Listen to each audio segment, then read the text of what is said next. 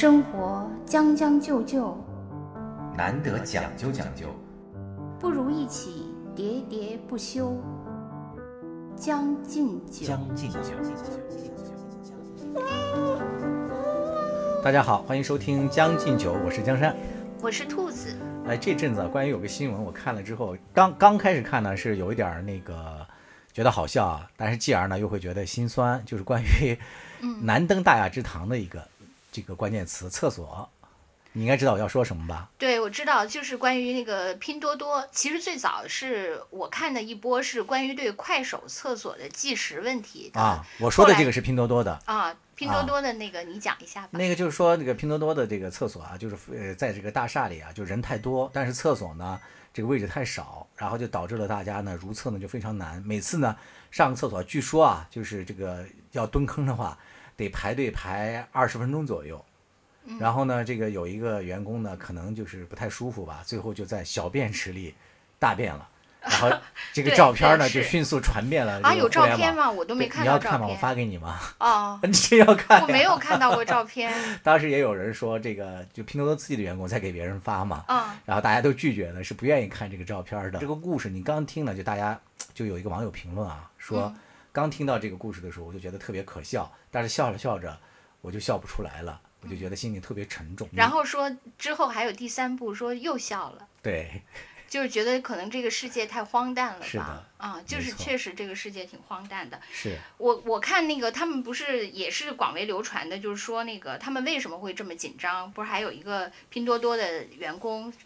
号称是什么三年老员工出来爆料，嗯，就是说拼多多为什么那么紧张？主要是人太多吧？啊，对他们是这个还有一些数据说他们一共现在有六千多人，拼多多，嗯，其实按理说在大厂里可真不算六千多不算多啊，对，但他可能因为比较新吧，就是然后有三千多那个是重点的所谓的那个程序员研发的，啊，就是三千多分布在三层楼，嗯，然后一层一千人，嗯，然后而且最主要。的是那个，就是为什么这都是男程序员？因为男女比例特别悬殊嘛，对，所以总是男程序员 出这些事情。然后是说他们的那个是十五比一男女，哎呀，啊，然后所以呢，他们这样算下来一层就是八百个男的啊，然后八百个男的呢，对应的那个厕所呢的坑位呢是八个，也就是说一百个人那个 用一个，对对对。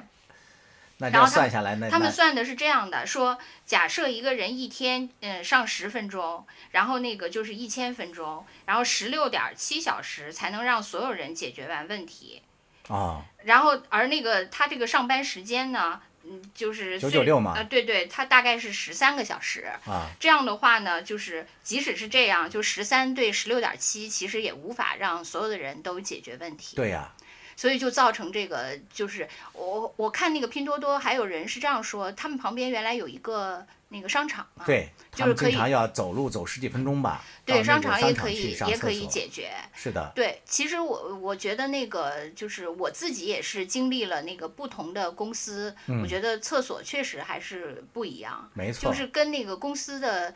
气质也都还挺 相像的，对对，还挺搭的。是，实际上好像大家现在啊，就是呃，往往说起来一个公司的这个待遇如何的时候，第一考虑的当然是薪水嘛，是吧？对。然后还有一些人就比较在意的，可能是未来的发展前景，有没有受到培训什么的。但是随着我觉得啊，就是现在的这个年轻人就业的越来越多，就是呃，九零后甚至零零后也都开始有一些走向工作岗位了嘛。我觉得他们可能更多的很注重自我的一些感受层面的东西。就是可能这个钱的收入啊，对很多，因为这个零零后就就家庭条件相对来说，可能这个对工资没有那么敏感嘛，更更在意的是自己工作的舒适度，所以呢，就很多人就很在意这个我的工作环境是不是舒适，包括这个厕所啊，也是很重要的这个一环了。我还看到网上不是有很多段子嘛，就是在面试的时候问，哎，你们公司的这个厕所是马桶？还是还是蹲位啊？对对蹲位，然后一听说是马桶，然后马上说哦，那我不去了。有人还在那儿就是用拼多多的那个梗，嗯，还还在那儿调侃拼多多啊，说那个什么上不了的应该跟发那个朋友圈说那个帮我砍一刀，那个你也得蹲位。这样还可以实现用户的拉新吗？啊，对呀、所以我哎呀，就就讲起来啊，就是说，我现在就觉得有一个词真的是非常好，就是社畜，嗯，对吧？这个词原来啊，就是你猛一听啊，你觉得挺形象的，就是但是呢，你可能有时候又觉得会不会这个“畜”形容的有点太过了啊？但是你看现在随着这些越来越多的这些新闻的爆料，你就会发现这“社畜”这个词说的真是形象。你知道吗？就是在农村啊，嗯养这些牛羊啊什么的，把它们关到牛羊圈里的时候，经常就如果懒于打扫的时候，那就是这个粪便啊什么的就满地嘛。你说咱们现在的这个拼多多啊，什么这些所谓的这个高级的员工们、民工们、网络民工们，你看现在生活的不也就是这些畜一样的环境了吗？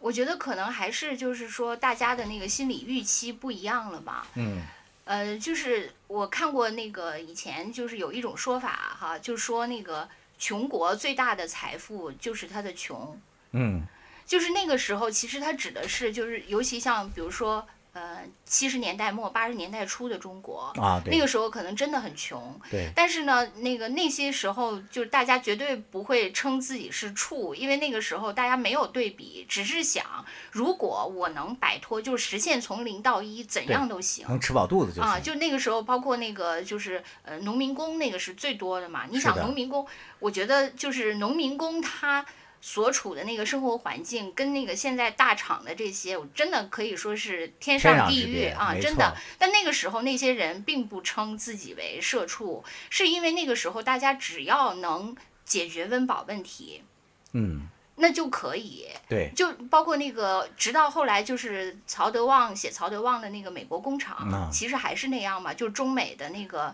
呃工人的对比嘛。是的，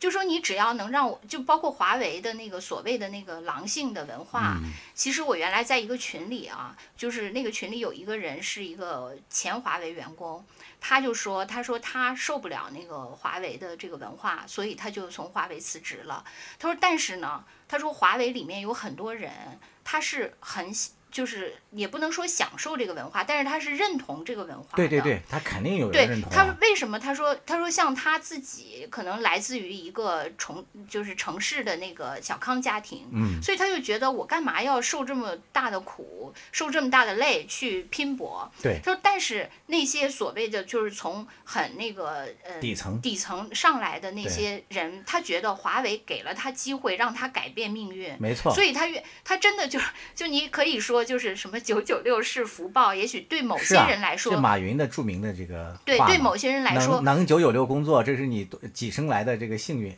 因为他确实改变了命运。嗯，这个你你就是对有些人来说，他可能确实是这样的。是的，但是呢，就是到发展到现在这个阶段，可能大家那个穷困的记忆都渐渐远去了，是的起点都不一样了。包括有人说说那个，比如说你是呃七零后，嗯，可能七零后就大家那个，包括我们都是这样的，就是说你能呃生活有这个跃迁，就是你你就还可以怎么吃苦都可以接受嘛。对，八零后可能也稍微好一些吧，尤那个到了九零后，他们的起点就跟七零后完全不一样了，因为我们是零起点，是，而他们不是，所以他们的那个。对一切的要求就跟我们这些七零后就不一样了，所以有些人就是，可是老板还没变，老板还是曹德旺式的老板，对，老板还觉得你就应该像七零后或者八零八五前的因为老板基员工一样本上都是这个年龄对的，嘛。所以他们就会觉得九零后或者零零后的那些孩子没法管，啊，就动不动就辞职。是的，所以这个就是我觉得还是跟那个中国整个的发展，就是他们的这些诉求，就网络上的这些现象，跟中国的这些经济发展的这个节奏其实是完全相配的嘛。对。你说社畜所以说这个厕所其实是一个镜子，是吧？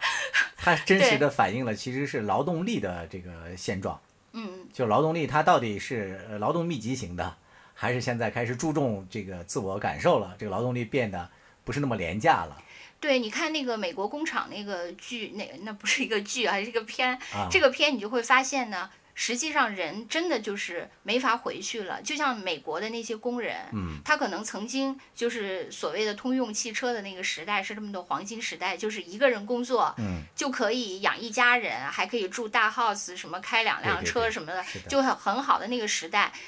但现在呢，你让这些已经失业的人，哪怕他都已经失业了，你让他跟中国工人是一样的，他都不能接受。没错，就是他没法回去。就是你一旦升，就是这个月升了以后，就是由奢入俭，没法入了。是的，好像那个那个剧里面是，呃我总说那个剧其实是个片，片子啊，那个片里哈，好像是说，呃，即使是给美国工人的那个薪水，嗯也是比中国工人要高的。嗯，但即使是那样，他们也不能接受，因为达不到他们以前就是通用汽车那个黄金时代的那个价格了嘛。对，黄金时代一去不复回了。对对。各位好，我是中央广播电视总台主持人李志。面对生活，是该将就将就，还是该努力讲究讲究？且听我的两位老朋友兔子和江山为您好好说道说道。欢迎收听脱口秀节目《将进酒》，每周一、周四晚八点准时更新。其实说到这个厕所，就是从那个大厂啊，就是工作环境里面来讲啊，就是厕所啊，有它的因为拥挤嘛，是吧？而有它的一些特殊的这个意义了。就是因为人太多，所以就很难解决到他的个人的这个需求了，照顾不到了。呃，就话说回来啊，就是如果论到我们个人的话啊，其实有很多地方、很多文化，或者说呃不同的成长环境里面的具体的个人，他对这个厕所的需求也是不尽相同的。我怎么说？我我给你举个例子，就是这几天我看了一个老电影，应该是二零一七年还是一八年的一个电影，也不能算老电影吧，就是印度电影，嗯，就是好像叫《厕所新娘》吧。就这个电影也特别有意思。你刚才讲到这个劳动力这一块嘛，这个这个片子讲的就是，呃，在印度的这个农村，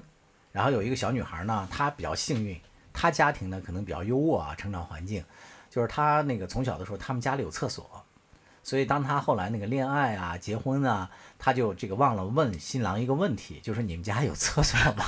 后来她就嫁过去了，结果嫁过去第二天，她就发现这家没有厕所，就是他们这个村子里的妇女呢，就是每天在黎明破晓前，大家要提着这个尿罐儿，然后一块儿呢到村子外面去找一个僻静的地方去集体的这个方便一下，然后等天亮了以后呢，就不能再方便了。哦，这是他们的习俗。对他们的习俗，因为他们当地呢就认为这个厕所啊是很污秽的地方，就不能在家里院子里建，或者是很近的地方建。所以呢，这个新娘呢就后来就极度接受不了这一点，然后后来呢这就就非常有意思，她就和他们家里的这个呃就不停的吵架，就嫁过去的这个婆家，她婆婆他们家就完全接受不了啊，最后这个事情就发展呢，她就那个每天不喝水了，那你身体肯定受不了嘛。对呀，哎，我觉得他们这些人可以直接入职拼多多，他们拼多多的员工还号称 自己的那个所谓的叫什么括约肌特别健康嘛。这个 他们这一天都比较健康？他们这个基本上一天都不用上厕所，这太健康了。这个只有天黑才要那个什么，天黑请闭眼。啊后来这个新郎新娘呢，就是这个新郎当然还挺挺疼爱他这个新娘的嘛。后来他们就意外的发现，就是每天有一辆火车经过他们这个村子，然后这个火车呢会在他们村子这个小站的停八分钟。于是每次呢，这这个新郎就骑着摩托车 载着这个新娘，就是到这个火车的厕所上去，就八分钟上方便一下。然后结果有一天呢，由于这个车可能不是春运啊，也是当地的什么这个运输人太多，这个新娘上完厕所之后出不来了，人太多了，然后就被这个火车拉到了另外一个村庄。反正这个故事吧，就是就最后啊，当然也是一个完美的解决了嘛，就是这个新娘就是以离婚为胁迫。然后，而且那个闹了一哦场厕所革命，然后 带动了全村的女人一块儿都要离婚嘛，然后在最后导致这个这个村子里终于接受了在家里建建厕所这个事儿嘛。就是我是说到这个话题呢，就是也就是呼应你刚才讲的嘛，厕所其实啊也是 跟这个劳动力发展程度、跟社会发展程度是密切相关的。对，咱们其实以前好像也讨论过厕所革命这件事儿嘛。嗯，对，就是中国其实上厕所都是一个普遍问题，可能就是那些呃跻身大厂的人都觉得我都跻身大厂了，我居然还不能那个厕所自由，所以这简直就太不可忍受了嘛。是的，其实我觉得厕所这个问题啊，我觉得很多啊，就是包括咱们中国咱们同胞都觉得它很重要，但是呢，你很难在这个一些这个冠冕堂皇的，在一些这个呃很正经的场合里被讨论，是因为在我们的意识里啊，还是觉得这个事儿它很脏，或者说很私密，就上不了台面，所以是不愿意去讨论这个事情。但实际上，我觉得厕所还是真的是挺重要的一件事哎，。好像有一个说法，就是说那个其实很多人就是对什么的喜爱或者不喜爱，都是被后天灌输的。啊，比如说，呃，你认为上厕所这件事就是这件事就很臭或者怎么样，嗯这个味道就是你对这个味道的认知，实际上是你从小接受的一种暗示。绝对的。啊，如你就是接受这个暗示，这个味道就是不好的，所以这个味道你就会觉得越来越难以忍受。嗯，如果你可能从小认为这才是世界上顶级的 香水，是就吧？可以这样教吗？是有这么是有这样一个说法，就是因为你从小接受的后天的这种暗示，嗯，然后，会让你对这个味道有各种的区分嘛。对。哎，你这个观点，我有一次参加一次那个还挺高端的一个培训，还是在原来那个单位什么处级干部以上的一次培训处级，干部才能对，才能听到的培训。然后当时请了一个清华的一个老师啊，这个老师在给我们讲，就说你媒体人就不要报道你们那些你们自己信以为真为真的事情，就是你们还是要调查。他说有些观念呢，他说其实是未必是正确的。他举了一个例子，他说我在给你们讲课之前，我就去了一趟，这个男老师啊，他说我就去方便了一下，他说我发现啊几乎所有进来的方面的这个男处长们都是这个上完厕所之后去洗手，他说这个习惯本身就不对。哎，我们都很愣啊，就说为什么？他说你们知道吗？他说其实手上的细菌比你们某些部位的细菌要多很多。他说正确的方式是应该你在上厕所前就先洗一遍手啊，，要先洗手。对，啊然后再去上厕所，出来再洗一遍手。这个还真是颠覆了我的观念，不过我也没改，就还是从小的习惯是吧？啊，不一样。对对对，是。对呃，我说我说这个厕所为什么很重要呢？就我自己经历过一件事啊，就差点改变了我的命运。这个事情我从来没跟别人说过。今天呢，我下定决心把它要要向讲所有人讲 述。对所有人讲述一下，来呼吁一下厕所革命。就是高考的时候，就高考那一年呢，呃，我们是呃是在新疆生产建设兵团嘛，我们是团场，我们高考的时候要到师部去，就相当于大概十几个团场吧，在一个师部去高考。我们去的呢就是那个师部的中学，就是由团到师里去，由团级到师级去，对，是吧？然后那个师里在我们眼里当时就很繁华呀，然后那个那个学校也比我们那个学校要大得多得多。然后我们去高考第一场不是考语文嘛，然后我去高考的时候，呃，也不熟悉他的厕所呀，可能稍微有点紧张，在那个去厕所之前，突然就觉得，哎呀，呃还是去一趟厕所吧，就是那个那个方便一下，万一那个考试的时候两个小时吧，坚持不住怎么办？然后就去了，结果呢，没想到他那是个旱厕，然后呢、也没有那个估计好他的那个 入水的水花效果问题，然后只听到咚的一声，就溅上来了什么东西，就感觉到臀部一凉，你懂吧？就很恶心嘛。啊你想，又是高考，我当时心里头一惊，啊，觉得这个触了眉头。触了眉头，很晦气啊！嗯我当时就简直觉得就恨不能退赛了。我出来之后，就是老师什么的也就围在一团，就在在叮嘱我们嘛。然后我就垂头丧气的说了一句：“我说啊，好倒霉啊！我说那个那个如厕的时候就讲了一下嘛，被那个水花溅到了那个 某些部位，我当时心里特别沮丧。你想啊，我的命运是不是就要因此而改变了？当时真的我心里头特别的烦乱。这时候就不知道是谁啊，就特别聪明的给我解答了这个问题。他说：“哎呀，这是个好兆头啊！”我说：“为什么？”他说金榜题：“名。他说你看一屁股是一定，那就是一定能成功。”他当时讲完，大家就哄堂大笑，你懂啊？就我也就是一下子就觉得特别开心，当时也顾不得去洗澡什么的。然后就去坚定的进去了考场，就至少语文考出了一个好成绩嘛。哎，对，你要这么说，我觉得真的是，还嗯必须为什么那个考试得趁年轻，啊要不然你两个小时都坚持不下来，真的啊。，对对对对对，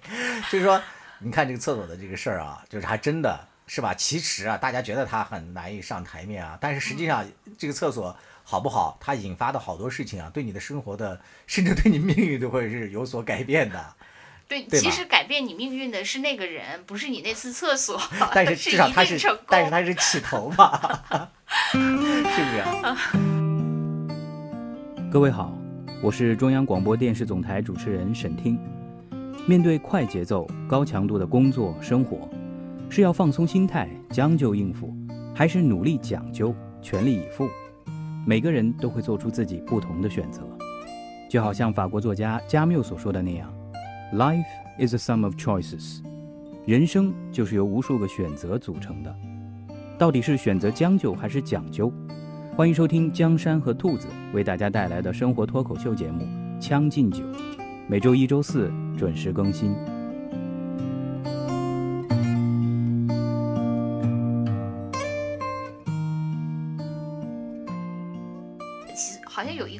调查是说，呃，人在上厕所的时候都干什么？对大概大多数人都是在什么刷朋友圈啊，或者是怎样，也有人是在讲八卦什么的。但是可能也有人就是喜欢冥想，呃，胡思乱想，也许会有工作上的灵感。嗯，其实有的时候你把那个就是人一定要把它安置在那个办公桌前，他可能反而就并不利于工作。嗯，你可能就我他们好像写了很多嘛，就是这些呃大厂，包括国外的一些，就是怎么为了让员工减少上厕所的时间，是就是各种是咱们国内哪个大公司吧？就类似于和拼多多这样的一个公司，说他们那个公司的厕所还开发了一个呃小程序，就是一个程序是去哪儿蹲，就是因为厕所太紧张了嘛，大家就开发了这个蹲位，就哪儿三六零嘛。哦，是三六零啊，对，大概的就是方便你快捷的找到厕所，这是一个，还获得了他们内部开发的这个什么奖项，但是他这个呢，就是把每个人的那个隐私就就跟三六零这个公司的问题是一样的。虽然它解决了一些问题，对，但是隐私它其呃，它就是你你每个人就是占有这个坑位的时间也都显哦，示了。是啊是吧？就是它三六零总是这样，就跟大家的气质特别一样。另外那个还有说，他们那个一个是在厕所装那个所谓的干扰器，让你在厕所上不了网，哦，就是让你在厕所上不了网，你不就干很无聊吗？嗯，是那个就好像干那个装那个干扰器的，就是被提名的有网易和字节跳动，哦嗯，，他们是这样干的。但是没有人性了，但是群众也有应对方法，就啊事先下载好再去。可以看剧、刷剧，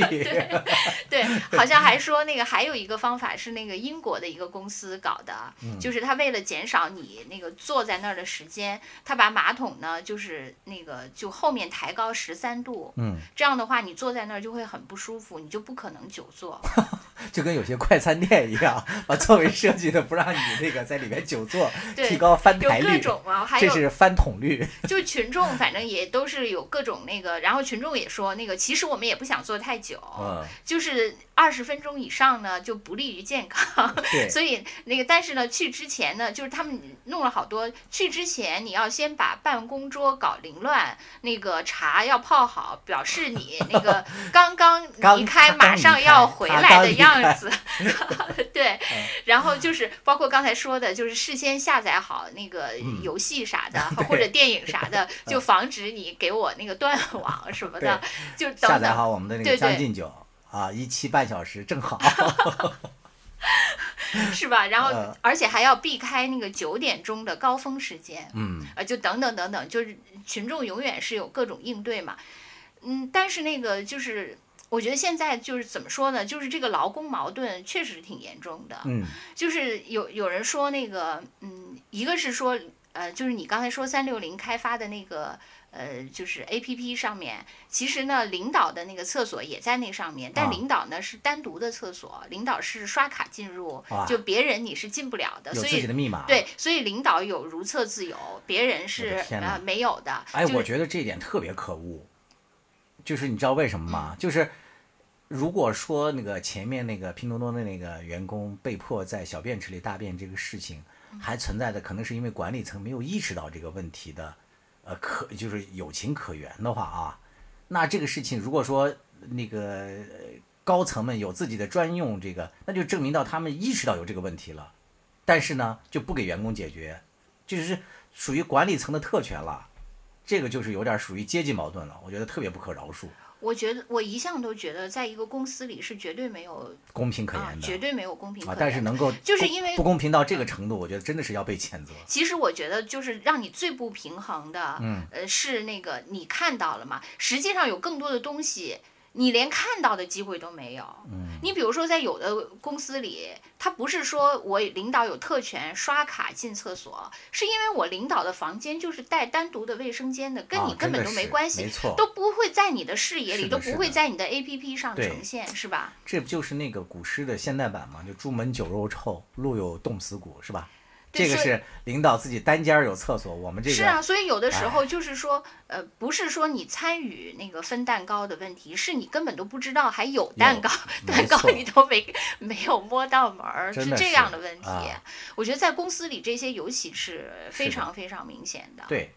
就还有人太过分了。对，如果要是声讨一下老板，就是还有一个那个，我正好看到今天还看到有一个人说说为什么就是很多老板都都喜欢那个信教，嗯就是什么信佛呀，啊，什么因为要不然不足以平息内心的这个罪恶感呀。对他们就是这样说，就是说它有两个作用。第嗯一是它要洗刷所谓的原罪嘛，嗯他可能在企业的发展过程中，他也知道他可能做了很多没错，啊，他他无法面对积累嘛。嗯，对，但他可能伤害到了很多就是呃周围的人或者是什么各种样的人，但是呢，他呢不会去补偿这些人，而是通过诉诸于宗教，然后获得一种自己原罪上的解脱。嗯，就这这个是一种，然后另外一种呢是，当他实现了那个财务自由以后，其实就是原来社会对那个所谓的约束，就在他身上其实就已经松绑了。对，就包括就很多人都说嘛，就说道德这件事情啊，就说道德这件事情，既不是管。那个社会的上层也不是，也管不到社会的底层，就是嗯管 社会的中层。对，对，就是就束缚着中间这一就我们这样的一群人嘛。那他可能就是从这个中层上解脱，飞升到上层以后，他就这些道德对他也不构成束缚了。嗯但不构成束缚以后，他其实就好像他没有了地心引力以后，嗯他其实自己也嗯呃就是示众嘛。对很是，所以他需要有一个东西让他去信仰。对对，然后他，所以他从通过这个一个赎罪，一个是他要有一个东西可以抓住，就这嗯两个、找到一个支点啊对，然后让他去笃信了这个所谓你好多老板都喜欢没错，信教嘛真的，是。然后那个那篇文章还说了一句话，我觉得真的是，他就说，他说他们宁愿就是一掷千金去给那些那个供养一个什么大和尚，对，也不愿意拿这些钱来解决这个，比如说上厕所的问题，真的是，啊，就还有一个话说说那个说那个当时拼多多成立的时候，嗯呃，那个拼多多为了就是解决这个并发的问题，就嗯线上流量并发，就是比如说你上亿呃用户同时或者上亿笔交易同时并发，你怎么解决这个问题？所以他为了解决这个问题，他那个就是花大价钱去从那个阿里去挖了，因为阿里每年双十一什么并发不都可以解决嘛，就是一秒钟可以有多少？对，他就花了大价钱，就请了这些人，请了那个就是所谓的技术的那个大牛来解决这个呃一级的线上并发问题。嗯然后他说，他们却不愿意花很小的价钱解解决线下的对千级的这个厕所并并发问题。真的是太过分了。其实你看，我们说了这么久啊，就是其实这个人权呀、什么的，它都体现在什么地方啊？就说起来好像感觉很抽象，什么选举啊，什么民主啊，什么决策啊，说到底最最普及的都不是什么吃饭呀、什么这些的，这些都好解决了，就是上厕所，让这个大家能痛痛快快的上个厕所，对于这些大厂来讲就是人权呀。呃，就是他们可能就是反对派还会提到另一个，就是现在有一个词就是上班摸鱼嘛，嗯就是特别那个浑水摸鱼嘛，就特别流行。是的，就是他可能确实有这个，包括工会也有这些问题。划水嘛。啊，嗯，对，包括工会，嗯，就是为什么那个美国工厂那个片子也会被一些人说那个里面工会也是一个有争议的一个点嘛？嗯，就是说那个你呃。比如说摸鱼，就是大家摸鱼的人不是光希望自己摸鱼，希望大家一块儿摸鱼。嗯，呃，因此它诞生了另外一个词，就是摸鱼派的对面词叫奋斗逼。对你，知道吧？就是因为他们讨厌这种人，是的因为这种人呢，就是呃，你说他要表现也好，或者要怎样也好，他会对那个其他的那个摸鱼党对，就构成了。些那个对威胁和精神啊上的压力嘛。你你另一方面呢，你就是工会也是这个问题。工会呢，就是由于它就是实行了这种所谓的就是要保护劳工权益，就造成了那个就原来说的那个干多 干少一个样，干好干坏一个样。嗯就是你天才才和那个蠢才在这个里面没有区别，没有区别啊！你你你一样，就是他给你兜了这个底，嗯也让那个就是所谓的那个奋斗逼并不想奋斗了。是的，啊，他就会出现这些问题。所以其实呢，他就是完全的一个。怎么说，就是一个博弈，对，就是说你是劳资双方的博弈，对可能这个里面就是怎么设置一个规则，让双方的那个权益都得到基本保证的情况下，都别太过分。是的，这个博弈的其实最佳状态啊，就是双方的权益其实维持在中间一个比较稳定的一个区值里面，可能对双方来讲都是容易接受的。那你说，就比如说你作为一个领导，因为嗯你常年做领导嘛，以前，嗯那你觉得就是说你怎么才能呃让这个员工他就是。因为其实对于员工来说，你呃虽然说你规定，比如说你九九六也好，什么多少八小时、九小时都可以，你规定了，你买下了我这个时间，就算你不让我上厕所怎么样？实际上，我就是我作为一个员工，我自己可以操作的那个灰色空间还是很大的。对，是的，你你比如说，你给我一个工作，我可以很认真，我也可以很不认真，嗯我也可以今天就给你干完，我也可以一个礼拜以后给你干完。对，就是它其实就是你没法真的就是彻底管到它。对你当然可以用 KPI 或怎样，但实际上无论怎样，你总有你从管理上触及不到的这个灰色的地带，就是你你只能是让他真的。呃，就是从心里觉得，呃，我可以跟这个公司共同成长，就是因为很多员工就觉得我就是个打工的，我就拿一份死工资，这个公司好不好，那个你才是真正的受益者，我不是。是的，我觉得这是两个问题，就是关于管理上的问题啊，可能有管理上的去解决。就是为什么说是两个问题呢？就是我我即便是让这个员工不上厕所、不喝水，我有一个方式强硬的把他安到这个就是就是绑到这个电脑跟前，坐在这椅子上，我也不能保证他每天在办公室这几是他可以个时间那个对魂游天外嘛。是，所以我说这是两个问题，就是关于他吃饭、这个上厕所，我觉得啊，至少是给员工提供的这个环境和可能性是要充足的，不应该在这方上面下功夫。如果一个公司就是对员工管理已经压榨到这种程度，就是甚至连他上厕所的这个工位、这个这个这个吨位都不够，吃饭的时间都不足，睡眠时间都不足，如果到了这个程度的话，那我觉得这种公司就有点过于血腥和暴力了。就至于你说的另外一个问题，那我觉得可以另外讨论，就是我如何从结果啊，或者从什么方面去考核，去提高我的管理效率，那真的和这个如厕是两个问题。另外，我觉得还有跟一个那个，